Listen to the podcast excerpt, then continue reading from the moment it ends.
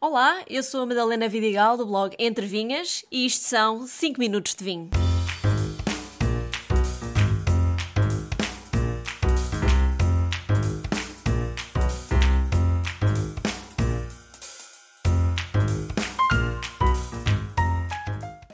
É uma das técnicas de vinificação mais antigas, se não a mais antiga, de Portugal e um vinho icónico na região do Alentejo. Hoje vou falar sobre o vinho de talha.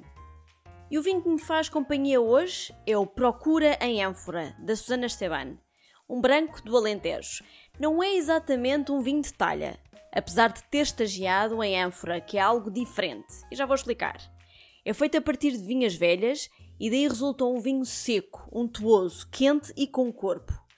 O que a ânfora fez aqui foi substituir um pouco aquelas notas mais frescas e cítricas da uva branca por fruta branca madura, que envolve a boca e deixa um sabor longo no final. Mas então, o que é que é o vinho de talha? É uma técnica milenar, trazida pelos romanos até este lado do mundo e foi mantida até aos dias de hoje, essencialmente na região do Alentejo. O método tradicional que se usa na maioria das adegas consiste em esmagar as uvas, eh, depois de separar o engaço, permitindo que o sumo se misture com as películas e grainhas. Essa massa, eh, que é assim que se chama a parte sólida, é colocada diretamente na talha de barro e aí fica pelo menos uh, até meio de novembro. Entretanto, é necessário ir mexendo as tais massas, a misturar a parte sólida com a parte líquida, para que o vinho vá ganhando corpo e sabor. Tendo em conta que a vindima acontece geralmente no início de setembro, o vinho fica ali a macerar por cerca de dois meses e meio até poder ser provado pela primeira vez. E é daqui que nasce o ditado: em dia de São Martinho, vai à adega e prova o vinho. Até porque este vinho novo, acompanhado de castanha assada, é uma delícia. Quanto às grandes talhas de barro, uh, também estas têm a sua técnica. Segundo a tradição, todas elas têm que ser pesgadas no seu interior, ou seja, todas são revestidas com uma pasta feita de cera de abelha, resina de pinheiro e azeite. Isto fazia-se antigamente e ainda se mantém a tradição para eliminar a porosidade do barro que não se quer para o vinho.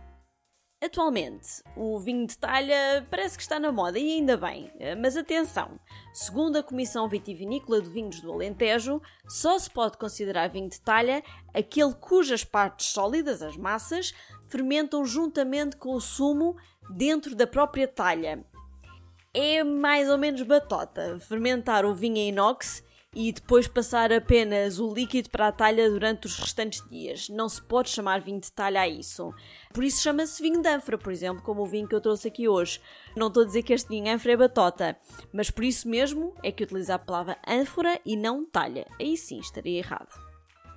Curiosamente, o vinho de talha é tradicionalmente vinho branco, feito de castas regionais como o Antão Vaz, Diagalves, Perrum, roupeiro, monteúdo e larião.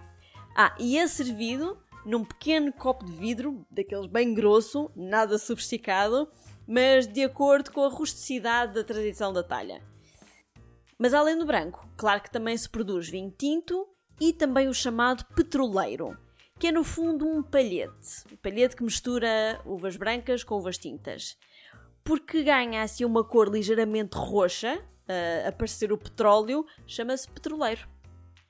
Eu pessoalmente gosto dos vinhos de talha uh, pelo seu caráter mais rústico, que apesar de apresentarem uh, aromas de fruta, vindas da uva, claro, não deixam esquecer o seu método de vinificação. Porque na boca parece que ainda se sente aquele sabor a terra molhada e um ligeiro barro por entre a fruta. Assim, pela descrição, pode não vos parecer muito apelativo, talvez, mas acreditem em mim, o vinho de talha é um vinho especial, com muita qualidade e de grande importância para a história do vinho no Alentejo.